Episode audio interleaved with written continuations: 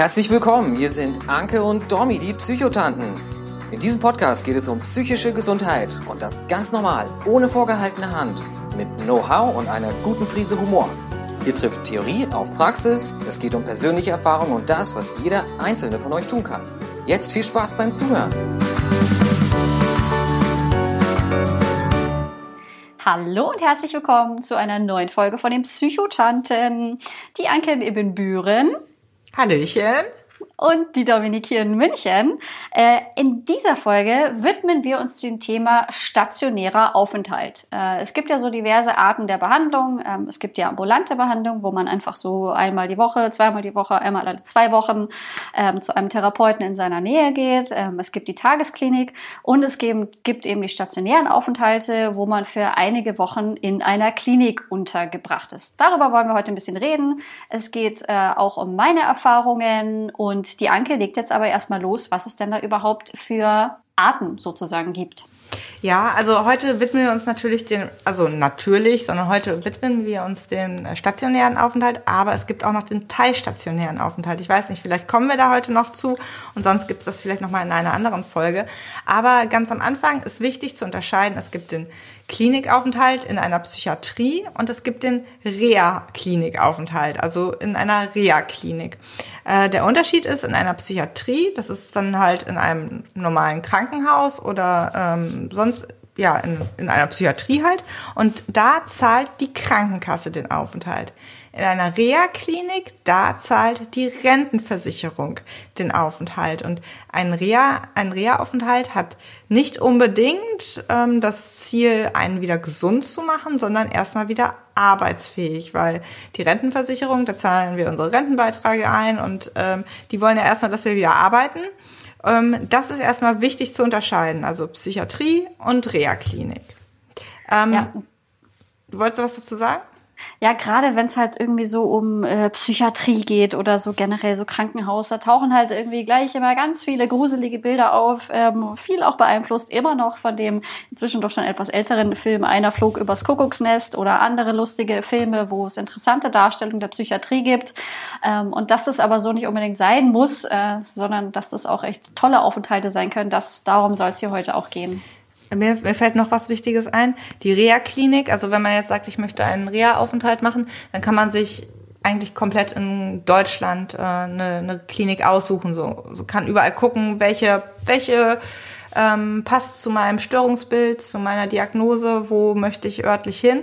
Wenn man aber in die Psychiatrie geht, da ist man meistens ein bisschen ortsgebunden, weil es gibt immer regionale Einzugsgebiete, ähm, mit denen man halt abhängig ist. Also man kann sich jetzt nicht aussuchen, zum Beispiel, wenn ich jetzt sagen würde, ich möchte jetzt aber in Münster in die Psychiatrie oder ich möchte jetzt in Osnabrück in die Psychiatrie, das würde nicht gehen, weil ich in einem Gebiet wohne, wo längerig die Psychiatrie ist, für die ähm, ich halt ähm, ja, nicht zuständig bin, sondern wo ich halt äh, hin müsste, wenn ich wollen würde. Ähm, war das jetzt verständlich? Ich bin ein bisschen durcheinander heute. Ich nee, das war verständlich. Genau. genau. das war verständlich. Es ist nur, es ist so der erste Punkt, äh, wo wir dann auch wieder sagen müssen, äh, es sind Einzelfallentscheidungen bei den Krankenkassen. Denn ich zum Beispiel wohne ja in München, bin hier gemeldet, komme schon immer aus München und ich habe meine Therapie oben in einer Klinik in Hamburg gemacht. Richtig. Erzähl uns doch mal, wie so dieser Ablauf ist. Wie äh, funktioniert das, dass man in eine Klinik kommt? Was muss man vorher machen und ähm, wie, wie, wie ist das dann? Also zuallererst muss man sich natürlich dafür entscheiden, einen stationären Aufenthalt zu machen. Wann der angebracht ist, ähm, das ist auch mal wieder eine wahnsinnig individuelle Geschichte. Ich saß halt einfach bei, bei meiner Therapeutin, bin da einmal die Woche hin und wir haben recht schnell gemerkt, dass das einfach nicht reicht, dass es quasi mehr sein muss, dass es intensiver sein muss, ähm, dass die Problematik sozusagen schon zu groß war, ist, dass man die mit so wöchentlichen Sitzungen irgendwie äh, abhandeln konnte. Und ich habe mich dann selber auf die Suche gemacht, ähm, habe geschaut, wo es was für meine Störungsbilder, ähm, was da sozusagen geeignete Kliniken wären und bin, bin dann da sozusagen bei der Schönklinik in Hamburg gelandet über Google-Suche und über diverse Foren und ich habe mich dann da sozusagen beworben. Ähm, und wenn man sich dann dafür so, einen, so einen Schritt entscheidet, dann ist das Wort bewerben leider sozusagen richtig. Man muss äh, einen wirklichen Bewerbungsbogen ausfüllen, äh, man muss mit denen telefonieren, man muss seine ganze Geschichte einmal aus, äh, aufschreiben. Äh, und irgendwann habe ich eben dann von der Klinik sozusagen die Zusage bekommen, dass ich kommen darf. Und heute weiß ich, dass das eigentlich nicht der Weg ist, sozusagen, den man gehen sollte, ähm, sondern dass man eigentlich sozusagen bei der Krankenkasse sagt, okay, wir beantragen eine stationäre Therapie und dann sucht die Krankenkasse einem äh, sozusagen die Klinik aus. Das sowas wusste ich alles damals nicht. Ähm, ich bin einfach selber los, äh, habe hab zum Glück eine Klinik gefunden, die mir irgendwie sympathisch war und habe mich dann dafür entschlossen und es hat bei mir funktioniert. Meine Krankenkasse hat's gezahlt. Ähm, aber das möchte ich jetzt nicht jedem so irgendwie ans Herz legen. Ähm, das ist halt einfach mein Weg gewesen dahin. Also ich glaube, welchen Tipp ich da geben kann, ist wirklich zum Hausarzt zu gehen und mit dem Hausarzt zu besprechen, wie muss ich vorgehen, was hat er für Tipps. Oft kennen die auch Kliniken, die haben auch oft solche Anträge da, entweder für die Krankenkasse oder halt auch für die Rentenversicherung, für die Reha, dass äh, da zusammengeschaut wird, wie läuft das ab. Das ist, glaube ich, der gängigste Weg oder dann halt mit dem Psychotherapeuten zusammen auch. Aber meines Wissens nach muss man da eh immer auch zum Arzt, der muss da auch immer irgendwas für schreiben. Von ja. daher ist das eigentlich, wenn man den Entschluss gefasst hat, ich möchte in eine Klinik, ab zum Hausarzt, mit dem drüber sprechen und der unterstützt einen dann. Und meine Erfahrung ist, auch äh, stationäre Kliniken haben eben Wartezeiten. Ähm, als bei mir dann dieser ganze Bewerbungsprozess sozusagen durch war, hatte ich irgendwann, ähm, habe ich die Nachricht bekommen, ja, innerhalb der nächsten so und so viele Monate ähm, darf ich sozusagen irgendwann kommen. Im Endeffekt bin ich viele, viele Wochen früher angereist, ähm, wo ich heute eben weiß, so Kliniken planen halt auch sozusagen sicher. Ähm, wenn alle Patienten, die sie haben, so kommen würden, dann wäre ich halt irgendwann im Monat September, meinetwegen, wäre ich in die Klinik gekommen. Da es aber immer wieder welche gibt, die die Therapie abbrechen, die doch nicht kommen, ähm, die dann doch in eine andere Klinik gehen, fallen halt Leute weg. Und so konnte ich um einiges früher in die Klinik gehen und musste dann irgendwie echt schnell sozusagen alles, alles regeln. Also auf sowas muss man sich ein bisschen gefasst machen, auf diesen, auf diesen Prozess. Ja. Also das ist halt auch bitter. Ne? Also ich erinnere mich auch noch früher, als ich dann mal in, in die Klinik wollte, ähm, diese Wartezeiten, die sind dann halt auch echt lang teilweise, wenn es dann so ähm, fachspezifische Kliniken auch noch sind, ähm, wo, wo dann auch Wochen, Monate lang dann die, die Wartezeit ist. Ähm, wenn man dann aber flexibel ist und auch sagt, ja, ich bin auch auf Abruf bereit, dann wird man manchmal auch angerufen. Also ich hatte, ich hatte das wirklich so, ich wurde dann irgendwann mal nachmittags angerufen und konnte am nächsten Tag dann anreisen. So, wenn man dann flexibel ist, dann kommt man manchmal auch schneller an einen Platz. Ja, also bei mir war es so, ich habe sozusagen Ende des Jahres, also Dezember, Januar, habe ich mich dazu entschlossen und habe diesen ganzen Bewerbungsprozess gemacht. Dann war so im Frühjahr, waren dann diese Gespräche mit der Klinik, dass ich irgendwie auch alles ausgefüllt äh, habe. Und ich bin dann im Endeffekt, war ich dann im Mai in der Klinik. Zwischendrin hieß es, ich könnte erst im September. Das war das Datum, was ich irgendwann gesagt bekommen hatte. Ähm, aber dann wurde ich eben gefragt, so, wir hatten jetzt einen Platz frei, können Sie dann kommen? Das war zum Glück jetzt nicht morgen, weil das wäre so für die Anreise doch alles ein bisschen kompliziert gewesen. Ähm, es waren dann irgendwie noch ein oder zwei Wochen. Ähm, aber das, das war dann sozusagen mein Prozess. Also insgesamt vom, von der Entscheidung, bis ich dann in der Klinik saß, ungefähr ein halbes Jahr hat es bei mir gedauert. Okay, dann ähm, bist du dann angereist, ähm, hast, hast die Zusage bekommen, fährst dann von München nach Hamburg hin und wie läuft das dann ab? Weil ich denke, es gibt einige Hörer, die vielleicht schon mal überlegt haben, vielleicht einen stationären Aufenthalt zu machen, aber haben vielleicht so Angst davor, wissen nicht, was da auf einen zukommt. Und es wäre schön, wenn wir da so ein bisschen ja, die, die Sorge nehmen könnten. Ja, also ich hatte dann eben ein ein Datum und eine Uhrzeit, wann ich in der Klinik erscheinen sollte, wo ich mich melden sollte. Und die ersten Schritte waren dann wirklich erstmal nur Papierkram ähm, und auch so ganz normale ärztliche Untersuchungen, Blutdruck messen, irgendwie das, was man irgendwie auch vom Hausarzt oder sowas kennt. Das ist so das Erste. Ähm, dann bin ich hoch auf meine Station gekommen, wurde da nochmal von der Stationsärztin begrüßt. Ähm, mir wurde mein Zimmer gezeigt, äh, wo ich irgendwie sein durfte und dann wurde ich quasi schon in Ruhe gelassen und dann habe ich gar keine weiteren Infos bekommen. Ich bin dann irgendwie, also mein Freund hat, mein damaliger Freund hat mich dahin mitbegleitet. Ah, wir haben dann da erstmal irgendwie meine Sachen ausgepackt und dann war ich halt irgendwie da und wusste nicht so mit mir anzufangen. Ähm, und dann bin ich tatsächlich mit meinem Freund in Hamburg einen Kaffee trinken gegangen, äh, weil mir hat halt niemand irgendwie gesagt, was ich jetzt machen soll. Und dann bekam ich irgendwann einen Anruf von der Klinik, so, äh, Frau Demanet, wo stecken Sie denn? Sie wissen schon, dass man eigentlich am Anfang als neuer Patient die Klinik nicht verlassen darf. äh, nee, wusste ich nicht, Entschuldigung. Dann sind wir halt wieder zurück in die Klinik und dann war halt auch der, der Abschied von meinem Freund, äh, stand dann auch vor der Tür und dieser Moment, das war halt so totale Panik. Was mache ich hier? Äh, so schlecht geht's mir noch gar nicht. Ähm, ich ich habe mir das auch noch selber aus ja, ich habe mir das irgendwie selber eingebrockt. Ähm, was habe ich mir dabei nur gedacht? Also da kamen dann auch irgendwie Heulkrämpfe und alles. Also das, das war dann so mit wirklich der schwierigste Moment, ihn gehen zu lassen und diese Erkenntnis, okay, ich bin jetzt für zwölf Wochen hier in dieser Klinik. Ähm, also ich muss dazu sagen, die Schönklinik in Hamburg-Albeck, die ist echt ein neues, neues, modernes, helles Gebäude. Die Zimmer sind schön. Ähm, also ich glaube, das ist in anderen Kliniken nochmal alles irgendwie viel, viel schlimmer. Ähm, aber dann war eben sozusagen dieser Moment, äh, der Freund war weg und ich war in der Klinik und habe irgendwie zum ersten Mal registriert, dass ich jetzt in der Psychiatrie bin. Mhm.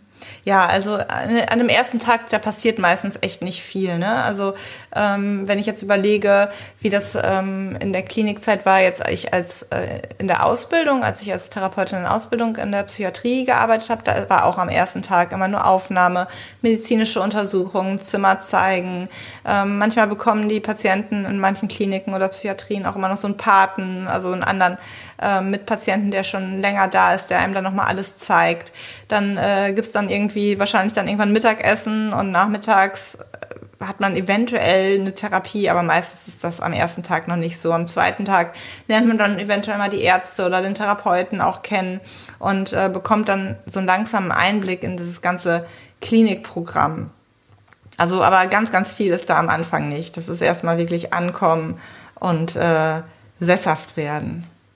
Ja, und also ich muss sagen, ich, ich bin bis heute meinen Mitpatienten absolut dankbar, weil ähm, es hieß halt dann irgendwann so, jetzt gibt's Abendessen und das ist ja vorne. Also wir hatten auch so einen, auch so einen Patientenpaten, ähm, die, die sich dann eben immer den neuen Patienten annehmen und denen so ein bisschen die Station zeigen. Ähm, ich habe dann an dem Abend auch noch meinen, meinen vorläufigen äh, Stundenplan sozusagen bekommen.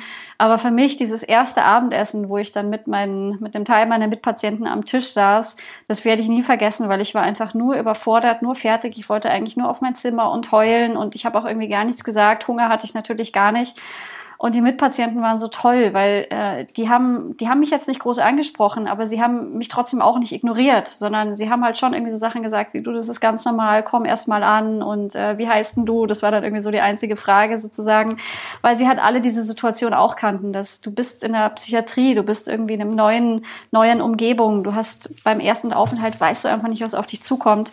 Und dieser tolle Empfang da von den Mitpatienten, das werde ich ihnen nie vergessen, ähm, wie wie toll und wie schön es war. Und ich kann nur hoffen, dass es ganz, ganz vielen anderen auch so geht. Und ich habe dann auch versucht, allen neuen Patienten, die ich dann mitbekommen habe, so ein ähnliches Gefühl oder Erlebnis zu bescheren. Ja.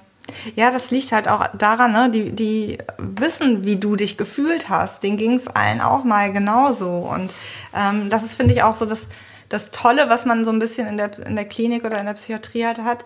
Die meisten sind halt alle motiviert und haben alle, also alle Patienten haben eins gemeinsam. Die wollen etwas verändern. So, die haben den Willen, die wollen an sich arbeiten und da unterstützt man sich halt auch. Ne?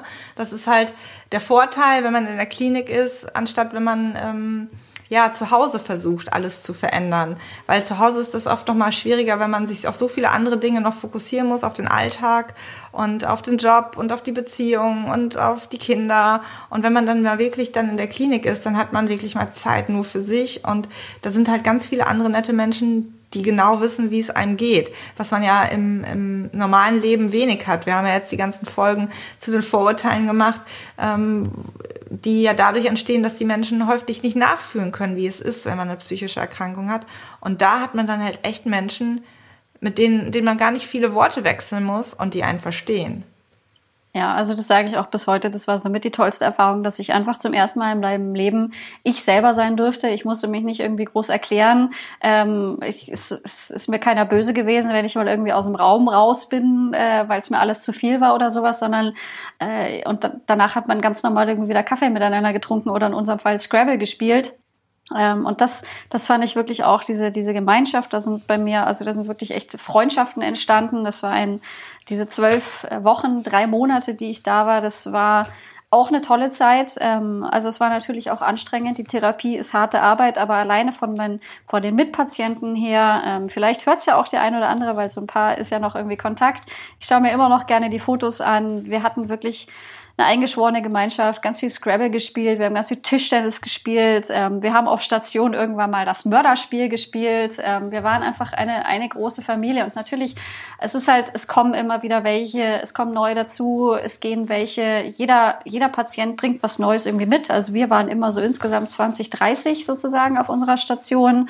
Ähm, und dann kann sich auch das ganze System wieder verändern. Aber man hat ja dann irgendwann so seine Clique, seine Leute, mit denen man irgendwie rumhängt. Und das, das waren wirklich ganz wertvolle Erfahrungen und Begegnungen, die ich da hatte. Die möchte ich echt ähm, in keinem Fall missen. Wenn auch echt nicht alles toll war da oben, das war toll. Ach, wie schön. Sollen wir mal vielleicht so ein Beispiel ähm, Tag einfach mal durchgehen, dass ähm, die Hörer vielleicht mal so eine Vorstellung bekommen, wie so ein Tag in so einer Klinik abläuft. Also ich habe sonst ähm, einfach so irgendwie, wann, wann steht man auf, wann, wann gibt's Frühstück, was ist zwischen Frühstück und äh, Aufstehen. Ähm, kannst du dich noch dran erinnern? Sonst habe ich nämlich noch mal ähm, so ein bisschen überlegt und im Internet ein bisschen geforstet, zum Beispieltag, den ich einfach mal erzählen könnte. Also ich kann sogar ganz ganz genau sagen, weil ich habe noch so äh, so Pläne von damals habe ich noch auf meinem ja, Handy. perfekt. Ähm, also ich weiß, dass es immer äh, äh, zur gleichen Zeit Frühstück gab, so 7.30 Uhr ähm, war, das ist ja so ganz wichtig, diese Struktur, ähm, das zu haben. Nach dem Frühstück gab es immer die Tageszielgruppe. Da war unsere Darf Station. ich was ergänzen? Darf Ja. ich was ergänzen? Also meistens ist es ja auch so, dass man, ähm, also ich, meistens so, glaube ich, so habe ich das zumindest in den Kliniken immer persönlich erlebt oder auch ähm, als ich dann in den Kliniken gearbeitet habe. Meistens steht man echt so zwischen halb sieben und halb acht irgendwie auf, muss dann meistens, wenn man irgendwie in der Klinik für Essstörungen ist, direkt vor dem Frühstück noch zum Wiegen, Blutdruck messen zum Beispiel, Medikamente abholen.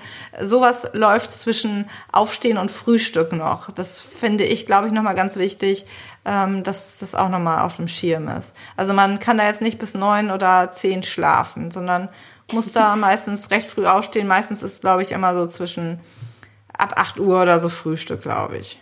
Genau, also bei uns war es sogar, sogar vor 8 Uhr. Äh, am Wochenende gab es dann von 8 bis 9 Uhr Frühstück. Yay, da konnte man Wow. also quasi ein bisschen, äh, bisschen ausschlafen. Aber sonst ist das wirklich alles immer zur gleichen Zeit. Und Stichwort Medikamente. Ich habe zum damaligen Zeitpunkt ja keine Medikamente genommen und ich wollte auch keine nehmen. Ähm, ich musste dann echt tatsächlich am Anfang ähm, musste ich irgendwelche lustigen Vitaminpillen schlucken, ähm, weil sie halt irgendwie ja alkoholabhängige Menschen haben irgendwie immer die und die Vitaminmangelerscheinungen. Ich glaube, das diente auch dazu, dass ich quasi auch an diesem Strukturelement äh, teilhaben sollte. Und irgendwann, als ich dann angekommen war und sie mich ein bisschen kannten, konnten wir das dann weglassen. Ähm, aber ich verstehe schon auch, dass bei einigen Regeln habe ich irgendwie mir am Anfang wirklich gedacht, Leute, was, was wollt ihr denn damit? Und ich bin doch irgendwie ein klar denkender Mensch. Nachdem ich da dann zwölf Wochen war, habe ich vieles, vieles verstanden von diesen Regeln, weil ich einfach viele Mitpatienten gesehen habe und auch gesehen habe, dass dieses, diese Selbstverantwortung nicht ganz so selbstverständlich ist. Also so hat es mich zum Beispiel ja wahnsinnig gemacht, dass ich am Anfang ähm, nicht vom Klinikgelände durfte. Äh, ich als Läuferin, ähm, das war für mich wirklich so, also es war ja nur so die ersten Tage, ähm, sozusagen, bis man sich kennt, bis man eingelebt ist und bis, ja, also wirklich bis, bis das Team auch merkt, sie können einem vertrauen und man muss sich ja dann auch immer austragen, wenn man geht. Also wenn man auf dem Klinikgelände bleibt, dann nicht. Ähm, da reicht es dann, wenn man irgendwie kurz Bescheid sagt. Aber wenn man zum Supermarkt oder sowas geht, dann ist da mal eine Liste, lag bei uns. Und wenn man dann wieder zurück kann, musste man sich wieder eintragen. Aber am Anfang ist eben, man darf nur auf dem Klinikgelände sein. Dann die nächste Phase ist, dass, ähm, dass ich nur mit einem Mitpatienten, der schon länger da war, sozusagen ähm, verlassen durfte. Und irgendwann, aber nach recht bald, dürfte ich dann sozusagen auch mich, mich frei bewegen. Äh, aber das war natürlich am Anfang für mich, ich bin dann echt im Klinikgelände, das war zum Glück recht groß, habe ich dann irgendwie meine Laufrunden gedreht. Äh, aber das war schon am Anfang irgendwie so, ich habe es nicht verstanden. Ähm, und ja, also vieles, vieles von diesen Regeln, also da gab es noch mehr. Und im Laufe der Zeit habe ich dann einfach gemerkt, nein, das sind ihre Erfahrungen, diese Regeln. Also ich glaube, eine Regel, die ich immer richtig kacke fand, ist, äh, den, dass man keinen Kontakt erstmal äh, so eine Kontaktsperre hat. Also in den Kliniken, in denen ich war, da durfte man in den ersten zwei Wochen irgendwie nicht zu Hause anrufen und ähm, durfte auch irgendwie sein Handy nicht haben. Gut, das ist auch alles schon ewig lange her. Da hatte man noch nicht so Handy in dem Maße, wie man es heute hat. Aber ähm, ähm, diese Kontaktsperre ist auch erstmal gut und wichtig, damit man sich auf sich fokussiert, das, was ich eben schon gesagt habe, dass man erstmal runterkommt, dass man Abstand gewinnt und ähm, nicht schon wieder direkt in Freunden und Familie erzählt, das und das habe ich heute gemacht und dies und jenes. Viele Regeln, die, ähm, die da aufgestellt werden, da haben sich die Behandler schon Gedanken gemacht. Die versteht man als Patient erstmal nicht so, so wie du gerade auch gesagt hast. Das kenne ich aus Patientensicht, aber dadurch, dass ich jetzt auch die Behandlersicht kenne, weiß ich auch, dass hinter vielen ein Sinn steckt. Wollen wir mal mit dem Tagesablauf noch weitermachen? Naja, ich habe irgendwie gerade so ein bisschen das Gefühl, wir sind jetzt quasi schon bei unserer Länge. Ähm, ich habe das Gefühl, diese Folge diente jetzt sozusagen der Weg äh, zur stationären Therapie. Ähm, wie komme ich dahin? Wie komme ich an? Und ich habe eher das Gefühl, dass wir dann die nächste Folge machen. Wie ist es denn dann auf Station? Wie sieht der Alltag da aus? Und dann auch, wie sieht der Alltag danach wieder aus? Wie kommt man da sozusagen aus der ganzen Nummer wieder raus? Ähm, weil ich mag das jetzt eigentlich ungern. Ich glaube, das ist ein wichtiges Thema. Ich glaube, das ist für ganz, ganz viele ähm, interessant, die vielleicht mit dem Gedanken spielen. Ich würde das jetzt ungern irgendwie mit Blick auf die Uhr äh, noch irgendwie quetschen. Also vielleicht war das ja. jetzt wirklich einfach so der Weg in die Klinik heute. Richtig, dann ändern wir den Namen der Folge nochmal um. Aber finde ich, find ich eine gute Idee. Dann gucken wir beim nächsten Mal genauer, wie ist es in der Klinik und was läuft da alles eigentlich ab. Genau, dann würde ich jetzt an dieser Stelle sozusagen stoppen. Wir sind jetzt alle gemeinsam in der Psychiatrie angekommen, äh, haben das erste Abendessen überlegt, überlebt äh, und haben eine hoffentlich ruhige erste Nacht. Und äh, nächste Woche erfahren wir dann, wie es weitergeht. Ganz genau. Bis dahin wünschen wir euch einen guten Abend ähm, und eine gute Nacht in der Psychiatrie. Bis zum nächsten Mal. Ciao. Bis dann. Ciao. Danke fürs Zuhören bei den Psychotanten. Wenn euch der Podcast gefallen hat, hinterlasst gerne eine Bewertung. Wir freuen uns, wenn ihr bei der nächsten Folge wieder mit dabei seid. Gute Zeit euch und bis bald, eure Psychotanten. Dominique de Mani und Anke Glasmeier.